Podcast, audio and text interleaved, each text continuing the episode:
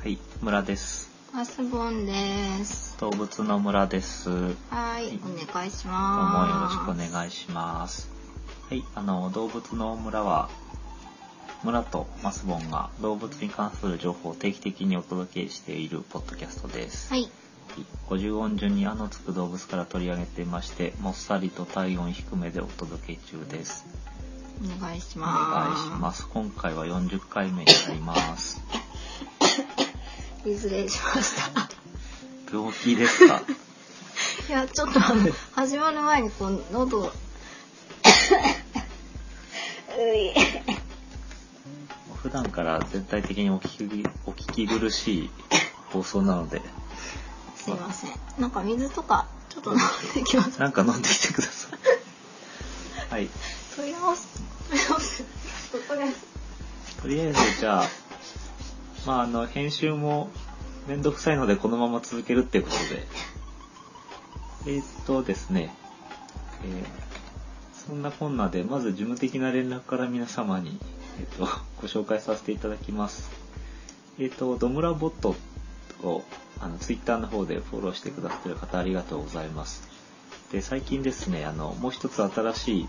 えーおもちゃが増えましてですねえー、ツイッター診断メーカーというところからですね、しんえー、ツイッターの、あのー名前を入れると診断が出てくる、えー動物ターっていう診断を作りましたので、はい、帰ってきました。あ大丈夫ですか多分。はい、釣った。今動物ターの話をして靴たがんです多いけんだどよな。、えっと、どういうのかっていうと、あの、えー名前を入力するバーがありまして、うん。そこに、えー、ドムラボットでもいいですし、自分の名前、マスボンでもいいですし、こう入れて診断するっていう風なボタンを押すとですね、うん。例えばあなたに殺意を抱いている動物はとかですね、うん。あなたのと相性のいい動物はとか、あなたを遠くから監視している動物はとかですね、うん。あなたの来世はとか、なんか、なんとかという動物ですみたいな、こういろんな、えーパターンの診断結果が出てあー日替わりで出てくるという、まあ、お遊びです。ちなみに村さんどうなんですかこれ日替わりなんであれなんですけど、うん今日、じゃあ例えば今この場でですね、うんや村とやった診断してみますと、はい結果としては、うん村の前世は、性格の細かい、ヨボヨボのシベリア表、過去アムール表です。受ける、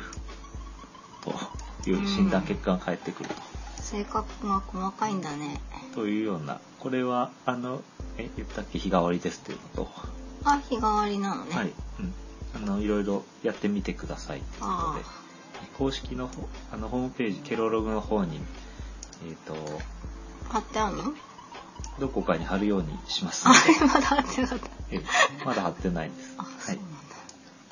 ということが一つとあまだあるんですかえあ動物ターってやつを検索すると出てくると思うんですけど、ん種類があの2つありましてたまたま同じ名前のを作ってる方がいましてあそうなの動物ターって書いた後にお猿のおなんていうのかなアスキーアートって顔文字が書いてあるのがあうんおもちゃ入れちゃったのあちょっと取ってきます すいませんちょっといろんなトラブルが待ってね動物ターの後にお猿の絵が書いてある方がえドムラボットの公式診断になってますうんもう一個あの猫の絵が書いてあるところもありますけどねということでえっ、と診断の動物診断の件と届くよはいそれからですね、あともう一つ事務的なご紹介がありまして、来た来たあ帰ってきま 帰っしてたきました。大丈夫ですか。膝の骨が折れたり折れなかったりもう一つはあのミクシーの方を始めましたっていうか、えっとコミュを作ったってわけじゃなくて、うん作ってないのえっと作ってないんですけどあれ、動物の村という人物をミミクシーに登録しました。ああのアカウントとしてうん撮ってますので、あの動物の村って検索すると出てくるかと思うんですけど。うんぜひ、あの、ミクシーやってる方は、あの、マイミクの申請を、をしてくださいってお願いしまあす。そっかと俺からすることはできないなみんながどこにいるかわかんないそうなんですよ。皆さんの名前で検索する、 あの、わからないので、えということなんです。はいうーんえっと、今のところ何もないんですけれども、うん。えっと、今後は何か、例えば映像じゃなくて画像を何か必要とするようなことがあったときに、こっちのミクシーの方に画像を、日記の形で画像をアップすることができるかなっていうふうに考えてああそういう手段があるんだねうんというふうに考えておりますう。んうんうん。あとなんか、ミクシーアプリとかも動物っぽいのやってみようかなと思って、うんねアニマルパラダイスっていうのを今登録してますけ ど、うん、どう面白そうちょっとよくわからない。 えっとわかんない、まあなんか動物がどんどん卵を産んでいるんですけど、うん赤ちゃんを産んでるんですけど、うどうなるかわからないですね。あの課金とかもあるから、その辺はなるべくやん、らないようにしつつ。課金課そうそうそう。金え有料のもあるのまあ入り口は基本的に無料ですけど、うんなんか、ね、いいアイテムを取るにはお金が必要だとかそういうのっあーてね、そうな最んだ近よくモバイル系のゲームではね、それが問題になったりしていますけど、うーんまあ、その辺はね、動物の村的にはそこまでやらないかなというふうに思ってますけ ど。というような、えっと、ミクシーと診断メーカーの話でしうた。んうんはい。前置きがすごく長くなりましたけども、はい以上です。はいで、えっと、今回は50回目じゃ40回目でして、はいえーラ行の2番目、理のつく動物というふうになりました。はい。リなんでしょう。リカオンって何何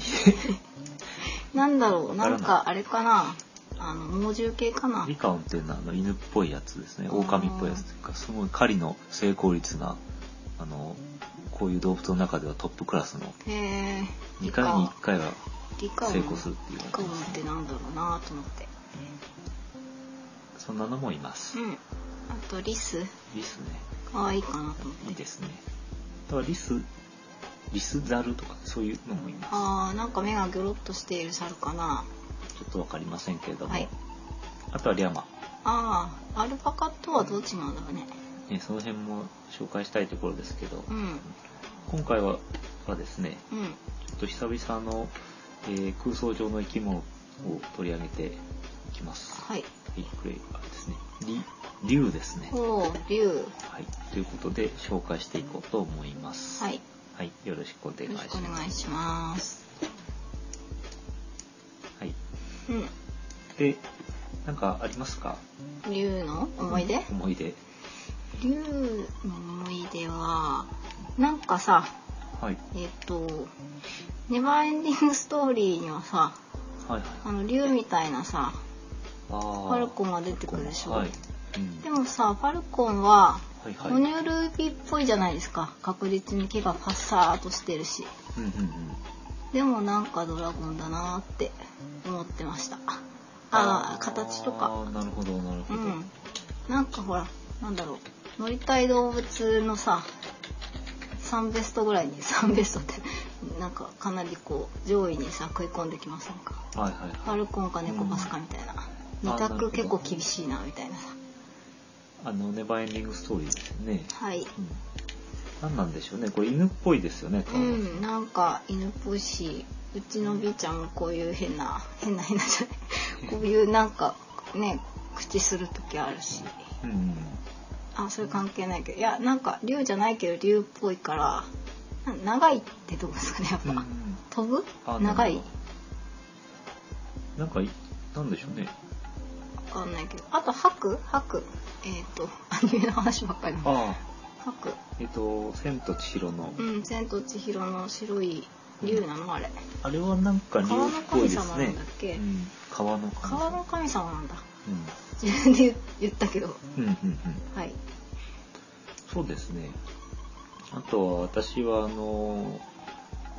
えっ、と、漫画日本昔話、やあっぱり、坊やが乗ってるやつ大家が載ってるやつですね。あれ緑色かな緑色ですね。うんあれがもうなんか、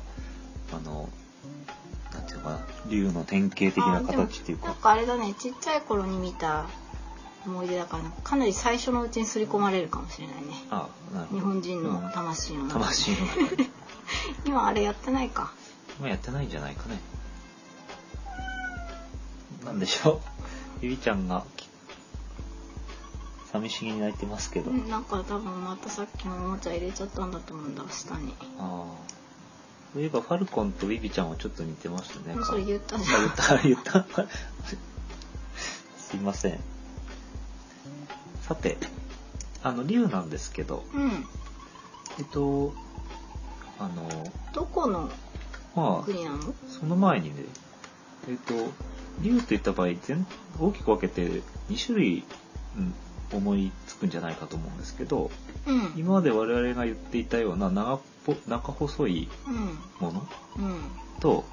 それからドラゴンっていうふうに呼ばれるようななんか四つ足であるってであ山のような体で翼が生えているというこはあはれって2種類いると思うんですよ。あなんかあの西洋のファンタジーにうんうん出てくる恐竜っぽい感じそうそうですね。 恐竜っぽいとか恐言っち竜、うゃんうね確かに、まあ、それでいいんじゃないかと思うんだけど、うんまあ、俗に言うドラゴンっていうのは、例えばトカゲに似たり、またヘビに似たっていう、恐ろしく強い、怖い生き物で、牙と爪があって、ほとんどのものが、えー翼を持ってて空を飛ぶと。うんうんで、口とか鼻から炎や毒の息を吐くというね。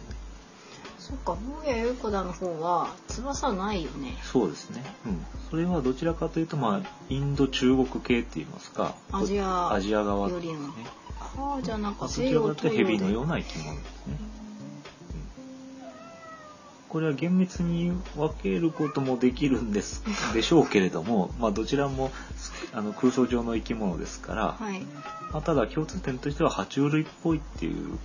方向性ですよね。うん、鱗があって、蛇かトカゲっぽいっていうこと。うんうんうんまあ神様的な超自然的な力があるとちょっとすいませんちょっと行ってます何どうしたの何何かめちゃったの何ちょっと今収録中だからねわかるはいはい。ちょっと取ってはいきますあと、取ってきます。ちょっとちょっとやってはい。というような大きく2種類に分けられると思うんですけど、まあ何でしょう。あと2種類に分けられるといえば、2種類の漢字があると思いますね。簡単なこと難しい方ですかそうですね。簡単な方と難しい 方。た立つ、立ち上がるっての立つって書いて、交通への交みたいな字を書くような竜って字と、うんえっ、と、辺と机に分かれてて、まあ、立つって書いたら下に月って書いて、その右側になんかふにゃふにゃふにゃふにゃって難しい字を書くっていううん立つがありますけど、ありませんんありまあ、せおんもちゃがなくななっいた。ですねゆいちゃんのおもちゃはなくなったそうです。 ごめん後でちゃんと探してあげるからねゆびちゃんもどこかに行ってしまいました待っけれてども。待ってなんかちょちょっともすまないはい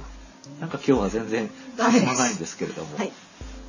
じゃあ、えー、巻きな感じでいきますけれども。まあ、あの、その、まず2つの漢字の方なんですけど、うんまあ、成り立ちとしては、その簡単な竜っていう方が古いんですね。あそうなの、で、まあ、これを、まあ、かっこよく装飾したのが、その難しい方の竜だと。えー、私逆だと思ってたうん、いう、そんなことなんですけど、うんまあ、あの、なんでしょう。あら。一部のその、なんていうかな。こうファンタジーとかが好きな人の間では、うんまあ、あの、なんでしょう。ドラゴンのようなものを簡単な竜っていう字を当てて、うんえー中国日本的な竜のことを難しい竜って書いたりする、書き分けたりすることもあるということです。なるほどね、はい、まあ、その正確な区別はないわけですね、ただ。うんうん、そうする場合もあるとはい。はいということです。さて、で今回はそのいろんなところに竜やドラゴンがいるわけですけど、うんまあその大きさとかね、あの体重とかはわかんないというかうんまちまちなので、うんあそうなのそのそれこそある種のそのゲームとか漫画とかの設定を見たらそれは書いてあるかもしれないですけど、うん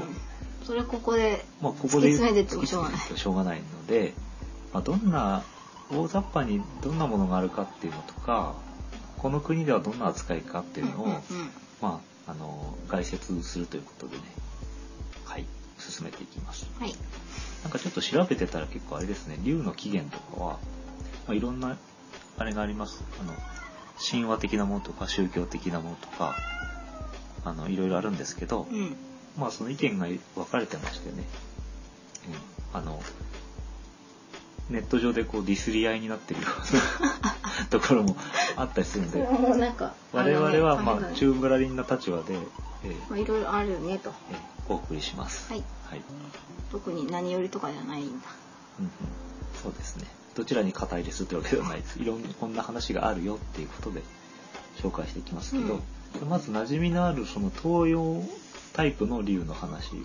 ていきますけど、うんあの、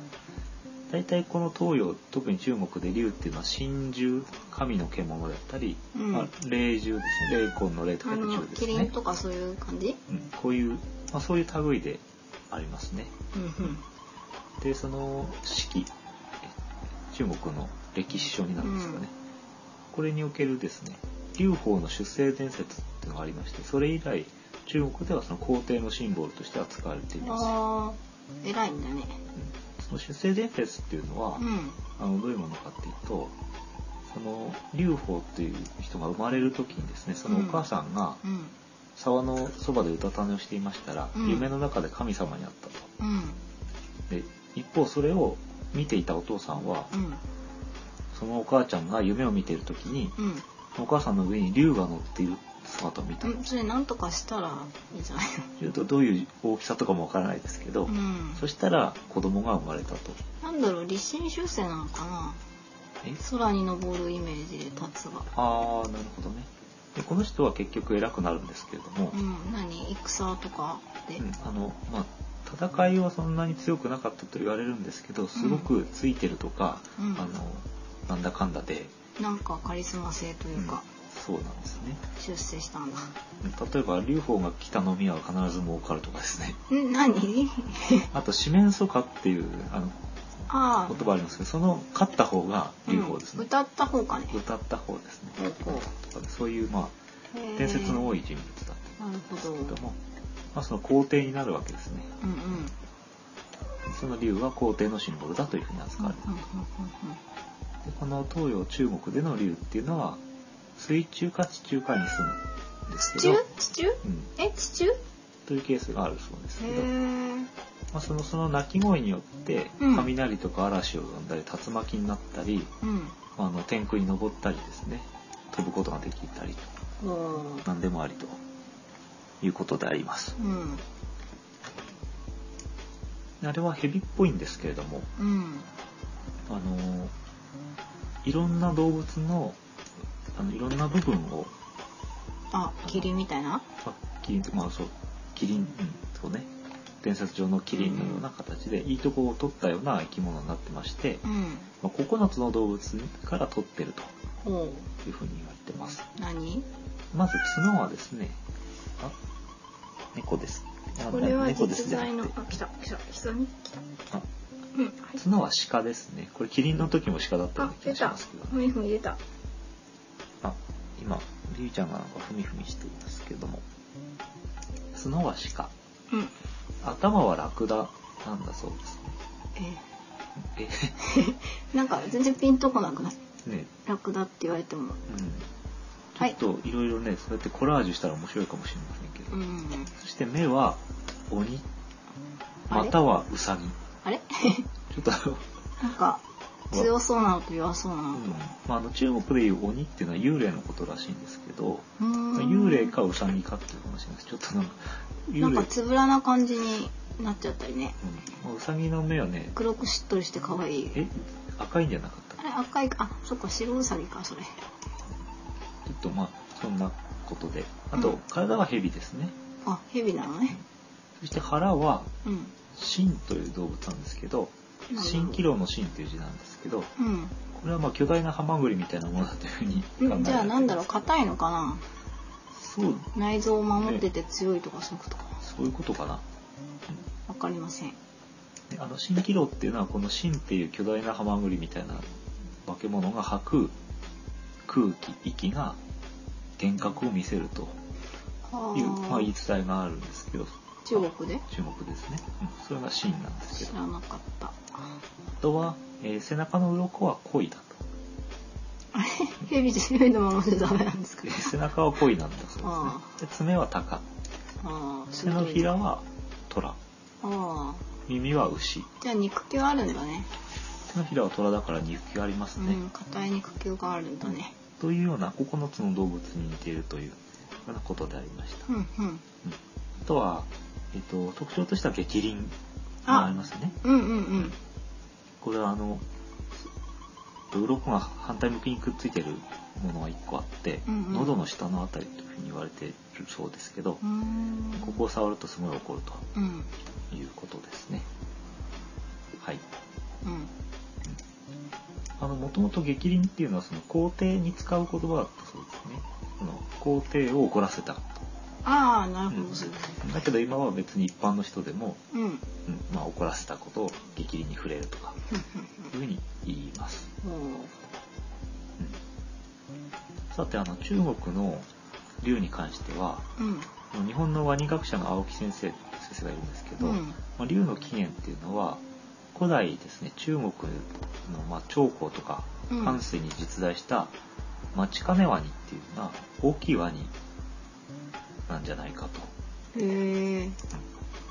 という話なんですけどこれはもう絶滅してしまってますしうん日本でも見つかってますあそうなんだ大体まあ7メートルぐらいの大きさのあるワニだということなんで大すけきいどねうん、まああの、まあ、ガビアルっていう種類のワニの一種だと考えられてますけどうん大体あの現存するガビアルは3から5メートルぐらい、じゃあまあ街角側には斜め1.5倍から2倍ぐらいうんまあそのあっうん口が大きく細長くて、うんえー、と魚を食べていたワニだというふうに考えられてますけど、まあ、これを見た中国の人がこれワニっていう動物、ワニじゃない竜っていう動物を、えー考えたんじゃないかと,、うんうんうんまあモデルになったかもね、うんとというということね。はいはい、だそうです。大体これがなんか最もその馴染みが深いかなって思いますけどね日本人としてはこういう形の、うんうんはいでさて、えっと、日本の竜っていう前にインドの竜を紹介しますけど、うんうイんン、ドにもいるんだ今までは、えっと、中国の竜を紹介してました、で竜の起源っていうのは中国だそうですけど、うんあのインドから中国に仏教が流れてきますけどうん仏教っていうかまあ仏教の元って言いますかヒンドゥー教なんかでは蛇の神様っていうのがもともといるんだいまして、うんえまあ、よくナーガっていうふうに呼ばれますけれども、うん下が蛇でなんか上がまあ人みたいなうん形のって書かれてますけどこれがえこうあのなんていうんですかミックスされて仏教の中にもこの蛇の神様っていうのが取り込まれてあそれが中国の方にも渡ってきて、えまあ、ミックスにミックスを重ねてるというわけなんですけどーうんうんそのインドからそのインドの神様ですね蛇神が伝わってきた時に、まあ、仏教ではそれを蛇の神と言わずに竜とか竜王というふうに略して、うんうんまあ、一緒にしちゃったわけですね。うーんうんなんだろうこう蛇っていうのがさこう、うん不思議ななんかうん神聖なうん大蛇とかね、うんなんかこうなんか白い白い大蛇を見たみたいなさああなんかこうその主っぽいうんうんうん神聖な感じうんなわけですかね昔からね 急な話なんかちゃって確かにそのえっ、とアジア圏ではすごく神様な神様のような形で捉われる捉えられるケースが多うんいそういう白い蛇を見ると幸せになるとか、ね、ありますけどうんうんただ後に紹介しますけど例えばキリスト教とかその西洋の話になってくるとうん蛇に騙されて、えー、とリンゴをかじったとかああなんかどっちかっていうと悪いイメーずジるの方が多賢いですよいね。そそのかすうん、で蛇には多分元来その自然、ね、ネイチャーうんのなんでなんだろうか色付けがされててうん大自然の化身みたいなおー形で考えられてたと。うんで日本人だとかアジア人は自然を素晴らしいものだとうん思う、うん、あの敬うんうんう畏怖するというか、うんうんそういう感覚の民族が多いと、まあ、宗教的にそうなのかもしれないですけど、うん一方西洋っていうのはどちらかというと自然を征服することによって我々が栄えていこうというような考えの宗教なり民族であると。うんうんそうすると日本ではアジアでは自然神をしごめん自然蛇を神というふうに考える人が多いけど西洋では自然蛇を、えーやっつけるとかそれを屈服させて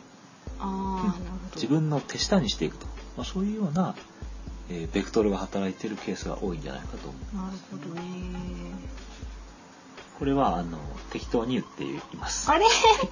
なんかそういう風に書いてるものもありますね。こう民族なのか宗教なのかちょっとそこはよくわからないんですけどう、んまあそんな風に捉えることもできたりするかもしれませんそうそうそう。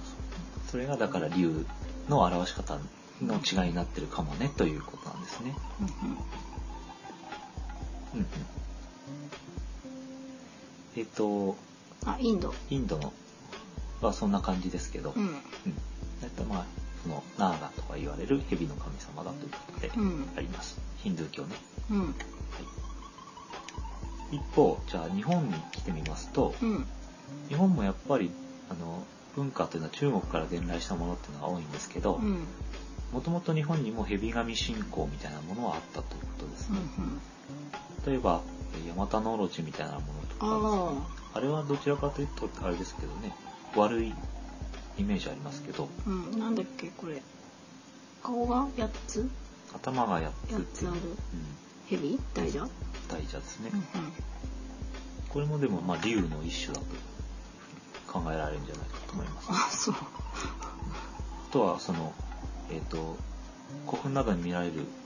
針4つの神っていうんですかねうん青龍って青い龍っていうのは神様の一つとして、うんえー崇められてるというかあの結構古墳なんかに書かれてるねうんうん虎と亀と龍とあとは鳳凰みたいなものですね、うんうん、でまあそもそもそれあ四方位の一つを守護するような神様だとうん日本にはそもそも九頭龍伝承っていうのがあるそうでクズうん九の頭の竜って書くんであすけれど増増えたえたんですけどちょっとねこれなわんでじゃあヤマタノオロチとどういう関係があるのかっていうのはでも分からなかったんですけど、おうんなんか9っていう数字に意味があるんじゃないのあ8だとほら末広がああ り 見えなくなっちゃってるめでたくなっちゃうからあ9だとなんか不吉なあそうですか適当に言ってますね九頭竜伝承っていうのもいろいろありまして、うんうんそのまあここの場合は9つ頭のある蛇というか竜を大和武尊の御事がやっつけたとかうん例えば、えーそんな竜がお坊さんに諭されて、うん生贄の村人を食べるのをやめてうん村を守ることにしたとかうん疫病の原因となる鬼を食べて退治したとかう、んで悪さをしたため岩岩戸の中に封じ込められうたん、とか、それなんかあれみたいじゃないあの頭を締め付けられる人なんだっけあれああえっあれと孫悟空そうそうそうそうなんかそういういろんなタイプの九頭竜伝承がありますうーんあとはその水とかと関係しててやっぱり、ううんんあのなんでしょうその竜が何かこう岩山をこう壊したためにうん滝ができて、うんこの辺り一帯がすごく裕福なん裕福ななんだろう土地が超こえっちたが超えたうんどういうでもなんかさ滝自体がもうさ竜みたいだよねうん、そうです、ね、 それはまあそういうことがあるんじゃないのかあねー竜が寝た後だとかそういうのが、うんうんうんうんあの容易にその想像しやすいというなるかほどなるほどイメージしやすいですすよね、ごい想像力豊かですねうん今日はあの全体的に想像力の話をしています、ははいい想像してごらんうん、あそういそういえばあの、何えっと、雷もね竜に例えられますよあねああのこうピカピカピカっとドカーンとなるんですけどあれが竜が天に昇る姿だとか、うんね、言ったりしますしし、うんああいう超、超自然現象というか、ああなるほどああいなうもるほのどをその神様の何かうん仕業だというやっか、ぱりそうすると長いってことがポイントなんじゃないかな最初から言ってるか ら長いってことがポイントかもしれないです。なんとなく短かったらねうんうんちょっとねうん。うんうん。みたいなそうね。そういうのどうかどういうことななんかこうあの映画のネタとかでうん。長い。うん。パクリ映画みたいな感じでなんかドラゴンが出てきたんだけどあ短いみたいなあ、短い。ああ。あれあーネあれバーエンディングストーリーのパクリみたいなのですごい短い。うん あれあれってあれ犬みたいな短いと犬になっちゃうから。乗れないしねまあそうね。そう。でも、あの、長、長いっていうのは、今まで紹介したアジアのものだよね。ああそうだうん西洋の方これからそうそう。西洋の方はイメージのドラゴンっていうのは長くないから、やっぱり雷のイメージってないんですよね。というようなうん話で西洋の竜についてちょっと紹介していきますけど、はいあのー、なんでしょう。じゃあ蛇じゃないの出身はさ、そう、それでもね、しそれはよくわからないですね。うんうん。ヘビ、でも、やっぱりヘビかトカゲか、その辺だとは思いますけど、いや、爬虫類、なんかうにゃって言っちゃった。うにゃって言っちゃった。爬虫類系なんだね。うん毛はないのね。毛はないですね、基本的にね。この西洋の竜ドラゴンに関しては、うん先ほどちょっと言ったんですけど、あの、なんでしょう。もともとその原始宗教やですね、自母神の信仰における自然や不死の象徴として、うん。まあ、蛇っていうのは、やっぱ蛇なんですね。神格化された存在だったと考えられてるんですけど、時代が流れてですね、自然は人間によって征服されるべきものだとうん。言ったような思想や宗教が生まれてます。うん。その際に、えー征服すべき象徴として、つまり、まあ、悪としてうん。描かれたのが、その蛇の神様である。うん。とそれが、まあ、ドラゴンだということですね。うーん。ファンタジーの世界って、まあ、やっぱ西洋のものですけれども、うん。えー例えばそういうのを参考にしたうん。テレビゲームなどは、うん。まあ、ドラゴンっていうのは結構、敵ね、敵だったりすするよね。うんまあ、ドラクエなんかね。なんあか、ドラゴンククエスドラゴンクエストですね。トああ、ドラゴンボールはドラゴンボールはあれはアジアよりあかれはねうんまあ、あの、イメージは中国っぽいカンフー着を着てたりしますし、なんかた、玉口に玉持ってる。えっ、と、あれ話戻っちゃっ持ってるんじゃなくて、えっと、ドラゴンク、ドラゴンボールのこと、うんドラゴンボールが7つあ って、まあ世界に散らばってるんですけど、うんそれは別に理由が加えてるわけじゃなあれく違うて、の散らばってるのを、あそれを探すんあ、です集めねって。楽しい。楽しい。楽しいん じゃなくて、願いが叶うんですねあ。うんということですけど、はい。ちなみにあの日本、日本、中国の竜にも、まあドラゴンボールみたいなものがありまして、うん。えっと、その、顎のあたりに、なうんだ、ん、なんかあるよ。激鱗があるって言ってましたけど、うん。えっと、あれ、加えてないあの、基本的にはその、顎の下に宝珠、宝の玉を持ってるっていうふうに言われてうんいます。玉を持ってるんですね。うん。うん。あとは、よく絵で見ると手に、ううんん。一面のとこね。あの水晶みたいなものを握り握り込んでるとうん。いうことあれの、何なの宝なんか宝の象徴なんでしょううね。ん。なんかほら、もらえると不老不死になるとかなんかないのかうんどうだろうそういうのはありそうな気がするけな。ど、うん。今日はわかりません話しませんでした。はい。失礼しました。西洋。はいでまあ、西洋のドラゴンっていうのはどっちかっていうと悪そうな感じうん。に位置づけられまして、うん。まあ、その洞窟に住んでるとかうん。あの宝を集めてなんかがめているみたいな習性 もまあなんかその悪者らしいですよ、ああ。なんか違うね、随分。うんさてそのじゃあ各国々でどうなってるのかっていうのを簡単に紹介しますと、うん西洋の中でうんうん例えばそのキリスト教の中にはヨハネの黙示録の中にうん。うん。えドラゴンっていう言葉自体が悪魔を指す言葉として出てくるああ、レッドドラゴン。あなんだかわかんないけど今ちょっと言ってみたえーっ、と、それはなんだっけレクターかレクター博士かな羊たちの、チーもムモックのやつうん見てないですけどあ、見てないかな。見たようなこ気もするけど、コマーシャルとかで見たのをうん見たことになっちゃってるのかな。なっちゃってるなっちゃってるまあ、そんなことから、まあ、邪悪な生き物であるイメージっていうのもあるそうなんですね。で一方、イギリスではですね、あのセントジョージ、聖ジョージですね。うんうんおうあの、イングランドや他の各地の騎士の守護聖人なんですけど、うんこの象徴としてさ考えられてて、うんまあ、これはうんいいやつっていうふうに考えられていいるやつはとねころもあります。はいあとはまあヨーロッパとは言えないかもしれない。まあヨーロッパかなスラブ、スラブエリアといいますか、まあその国会の上のあたりだとか、うんちょっとあの、えーロシアの西側の部分とかですね、うスラブ人がいるようなところのスラブ神話においては、んメスのドラゴンとオスのドラゴンがいまして、うんメスのドラゴンは人を憎んでいて、うんえー天候を荒らしたり作物を枯らしたりすう る悪いやひどいねつ一方兄弟のオスのドラゴンがいまして、うんでオスのドラゴンっていうのは人を愛し作物を守るっていうふうにされてると、こうんなんだろうこに2種類いるということですね、うんうん、でメスのドラゴンは水の性質を持っててうんオスのドラゴンは炎の特質を持ってるとされることが多い、水害とかをうんうんうんなんか表してんのかなメスのドラゴンってそういうことがあるかもねそれでまあ雨とかうんうん天候、洪水とかね場合によってはね雨を降らさなかったりして作物をあ枯らしたりというようなイメージがあったのかもしれないですねうんうんだから農業なんかをする上においてまあその水はね必要ですけど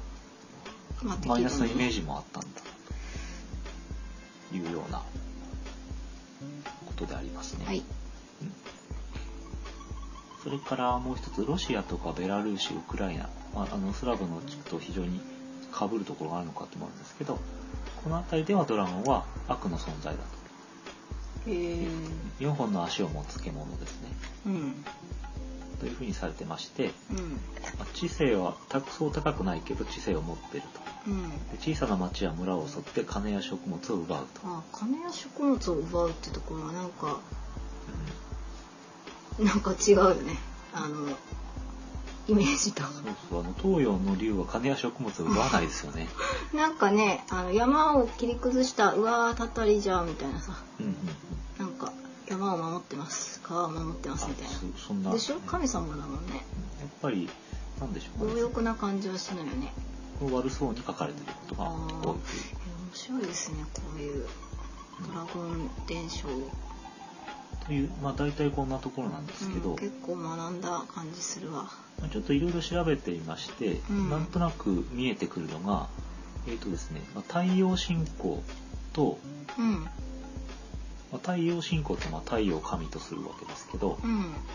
太陽が神だったら、うんじゃあその、まあ、つまり熱だとか炎だとかが神であれば、うんそれに対して冷たいものだとか水っていうのは神の反対側の悪なんじゃないか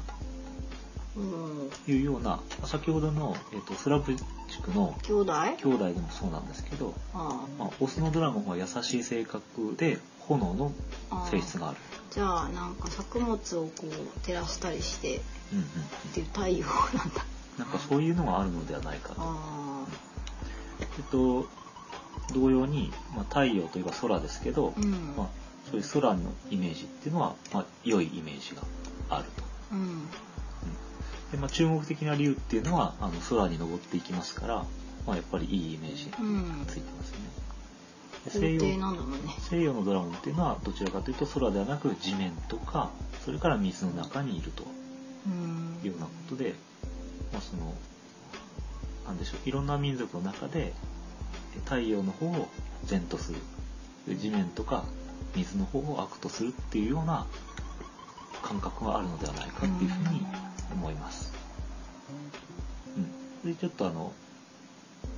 えーそんな例としてはうん例えばインドのですねえ竜の話をしましたけど、うんヘビその中で、まあうん、ヘビ、まあ、ナーガっていう話をしましたけうど、んナ神奈川っていうのは、まあ、地底に住んでるんです けど、あれまあなんか、あの、蛇の神のいいやつって言われてます。うん一方、蛇の神様なんだけど、水の神、アヒっていうものは悪い神様だって言われてああます。そうなんだまあどっ悪ちくもてコブラをモもチーフに してる。悪くても神様なんだけどで悪くても神様なんだけど、うん、そういうあサッとのも、たい悪くても神同じ蛇でも、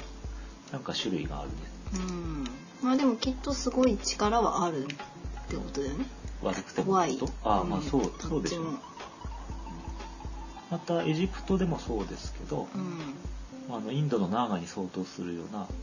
ウラエウスっていう神様は、まあ、いい蛇の神様ですけど、うんあのやっぱりですねあの深い海の底に住んでるとか言われている蛇の神のアペプっていうのは悪いやつだとうんうん言われている、まあ、住むその深い水の中に住んでるとか混沌の中に住んでるっていうのはイメージあーなんか確かにさこうこうなんだろう沼の底とかに住んでるとさ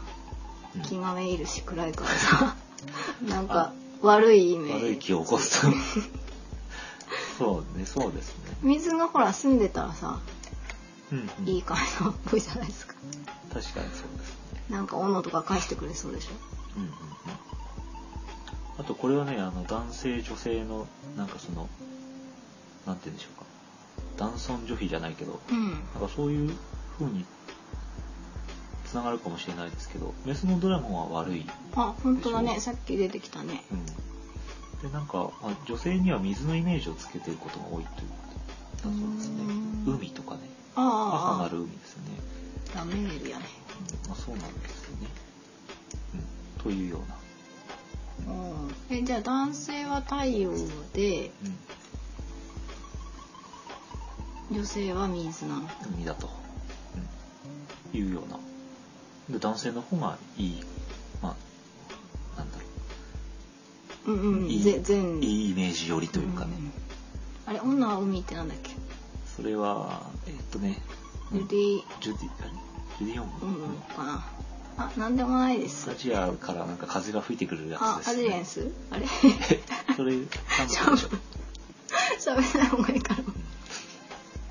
アジエンスとは、あアジエンスもね、なんかあ、あれですよね、読んで字のと東洋的な感じですーけど、うんだから別に竜とは全然関係ないでうすん、けでど、もほらなんか長い髪 だし長い髪が竜。なんか黒くて長い髪うん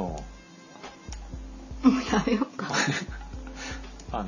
あうちは、うちは何ですかシャンプーは。ううち、はえっとダブですよダブあ、ダブね。はい さて、あ、ちなみにその、さっきの続きですけど、あごめんなさい地面があって、うんそして空と、うんまあ、海があるわけですけど、うん海から地面の方に長細いものが流れてきて、うん川そうですね、川ですね。おうそれが、えっと、まあ、流れてきてはいないんだけど、うんうんあの、海がえ人間に影響している、まあ、なんだろう、海の方から人間に影響している竜のイメージがうん川で、じゃあ空から人間の方に影響している竜のイメージっていうのは雷だと。うんうん。まあ、なんかそういうようなですね。じゃあやっぱり長いっていうことがポイントなんですね長さですかね。うんなんか、結局長さになっちゃったんですけど、 はいだ終から今日はもわりう、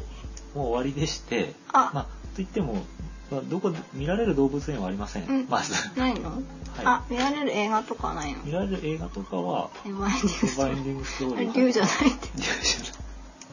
まあ、いろいろあると思うんですけど、うんえっ、と、見られるうーものじゃないけど、今回は、まあ、竜のつく芸能人をちょっと挙げてみました。えー、え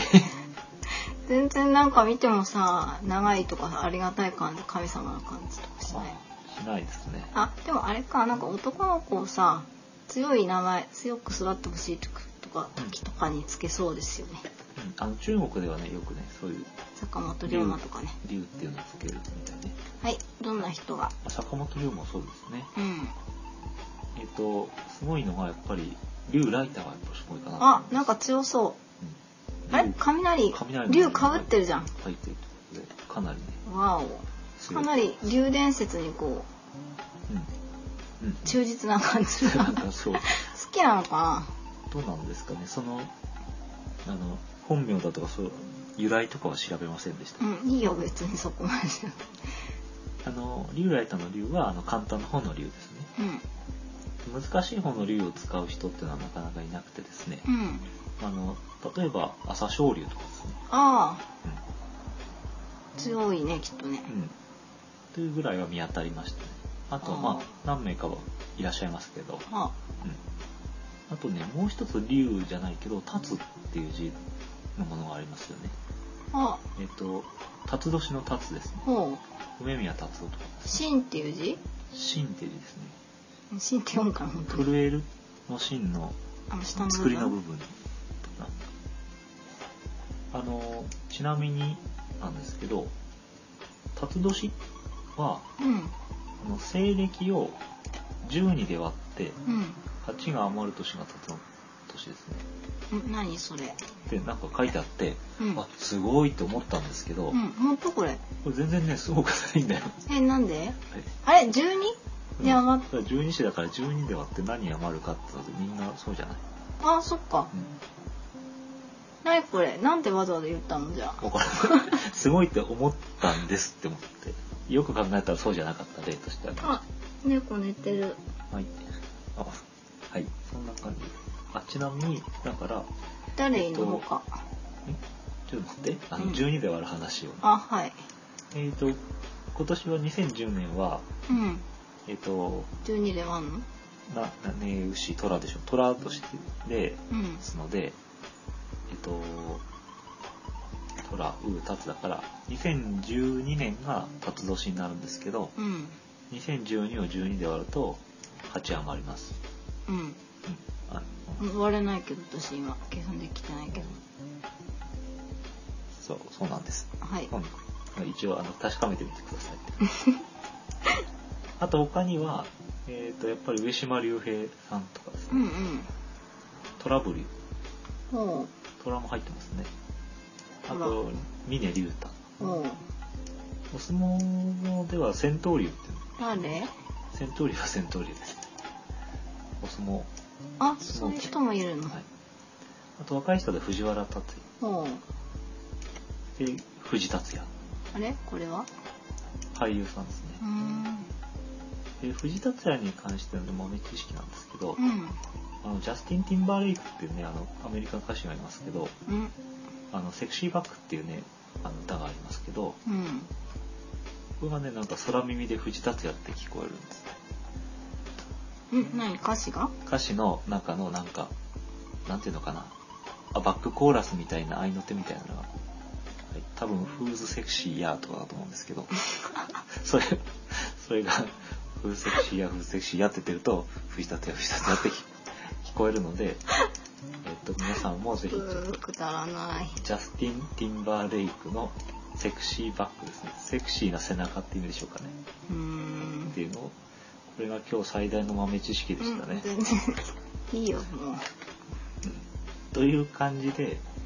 今日は取り留めもなく紹介しまして以上なんですけどはい何か文句はありますかえー、っとなんだろううん何ですかいやななん特にないあ特ですかあねえあのヒゲって何ヒゲひげはあひげは何でしょうねあれちょっと待ってアジアの方だけかあなヒゲのアジアの方だけだと思います、うんヒゲあれ何なのひげこそね恋のひげみたいな気もしますけどねあーそっかそっかそっかまあそれはちょっと私調べたところでひげは何だっていうのは書いてなかったですけど、うんうんあのひげも2種類ありますよね長く伸びたひげあのそれこそ濃いみたいなひげと、うんあの口ひげもじゃもじゃっていうのも入ってますよねなんかおじいさんっぽいお感じじいさんっぽいの、それがご長寿なのかうんな何千年も生きてるからなのかさうん、うんうんうんそういうイメージのうんうんあれなのかなあとさごめん話飛ぶけどさうんうん火吐きません水の神様なのに火吐きます、なんであれ西洋の方特に西洋の方は火を吐いた吐りきますよねあ、毒を毒の 霧を吐いたりとかします、怖っ うん怖いですね、毒の霧怖すぎるうんなんだろう何でもありですよねその西洋の理由っていうのはかなり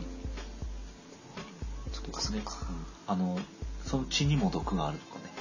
ねえいろいろあります危ないねその血が地面に染み込むこともないとかなんか すごいなんかいろんな特徴を持っているものもいるようでしたなけれんどだろう本当にああれじゃないいないからじゃない地面に染み込まないのは現実にいないからじゃない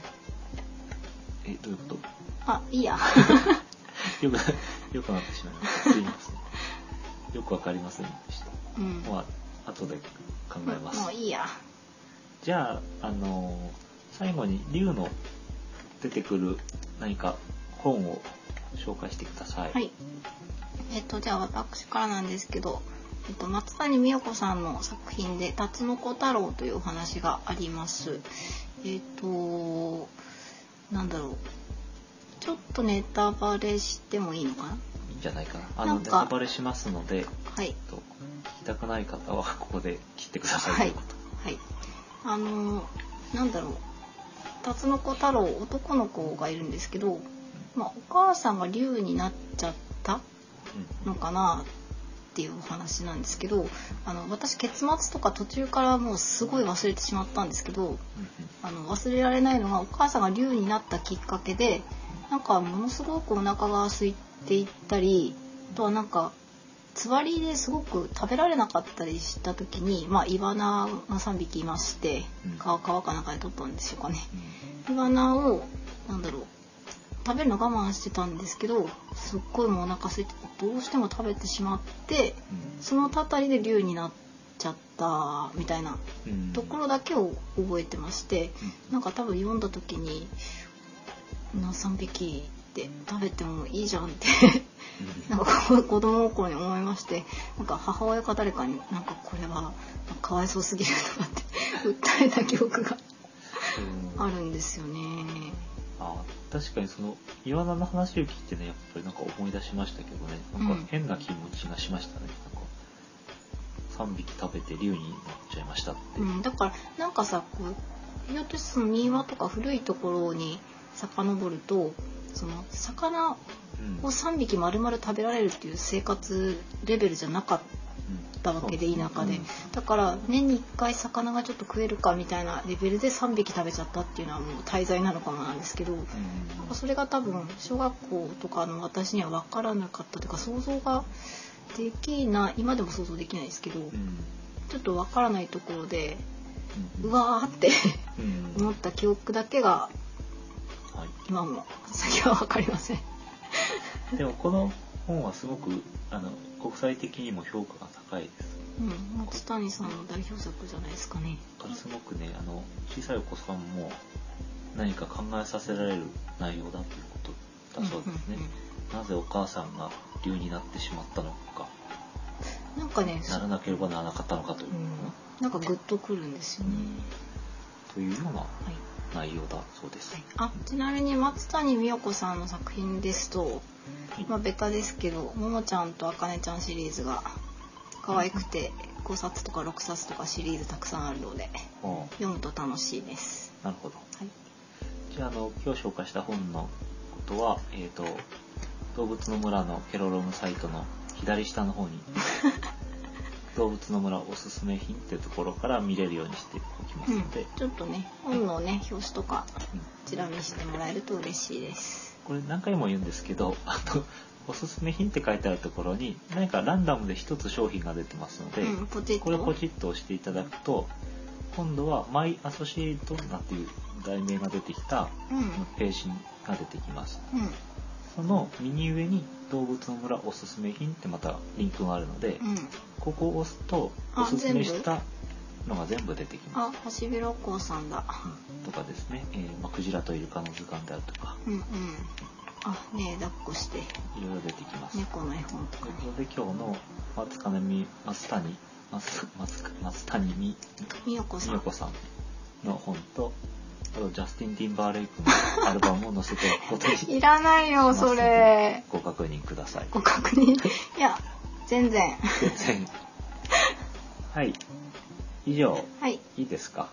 お、重いです。はいゆいちゃんもあ起きたまあ、まだ寝てるような気うが、ん今日はあんまり最初いっぱい泣いてましたけど、おもちゃなくなっちゃったからおもちゃなくなってしまって後ふてでくさ探れしててあ寝げておるりからまねすごめんごめんはいぜひじゃああの皆さんこのいろいろホームページとかを覗いていただければと思います、うんよよろしくお願ろいししくおます願いしますはいじゃあ以上ですはいおもちゃ探してきますはいさようなら